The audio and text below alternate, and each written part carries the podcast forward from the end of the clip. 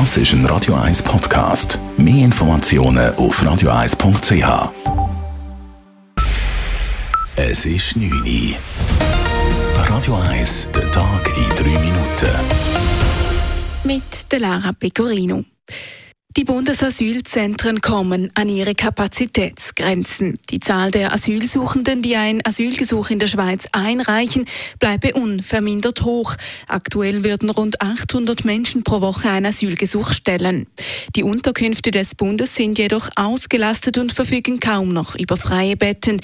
Damit trotzdem weiterhin alle Asylsuchenden untergebracht und versorgt werden können, werden laufend neue Unterkünfte in Betrieb genommen, sagt Daniel Bach, Medienchef des Staatssekretariats für Migration.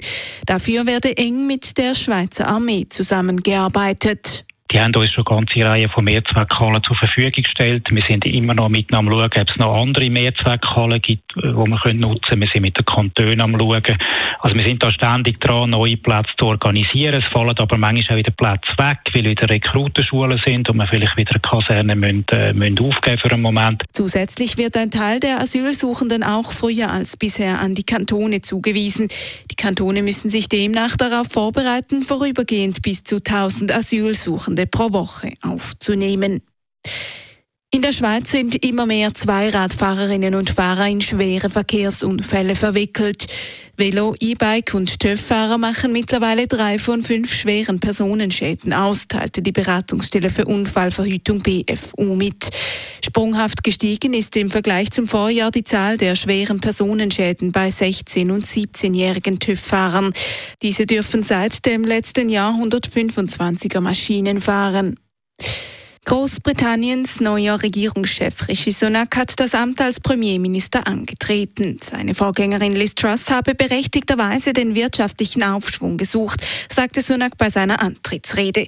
Sie habe aber auch Fehler gemacht. Großbritannien stecke in einer schweren Krise. Das werde schwierige und schmerzhafte Schritte zur Folge haben, so Sunak weiter. I will place economic stability and confidence at the heart of this government's agenda. This will mean difficult decisions to come. Den Britinnen und Briten versprach er mehr Wachstum, mehr Stabilität und mehr Sicherheit. Im Kanton Zürich boomen Firmenneugründungen. Aktuell werden durchschnittlich rund 740 Firmen pro Monat neu gegründet, knapp 100 mehr als in den Jahren vor der Pandemie. Besonders häufig werden Einzelunternehmen gegründet.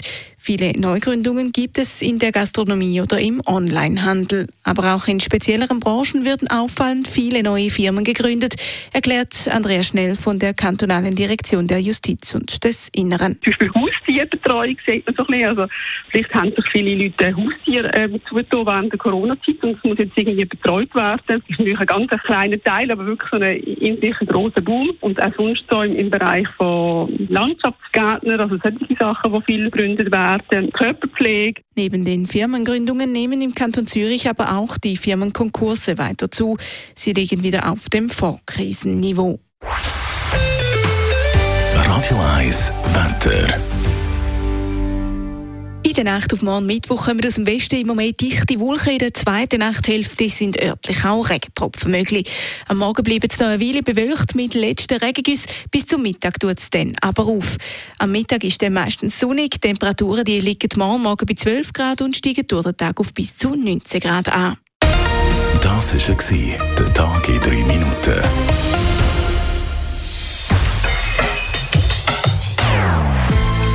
Non-Stop-Musik auf Radio 1. Bei uns klingt Musik einfach besser. Non-Stop. Radio 1.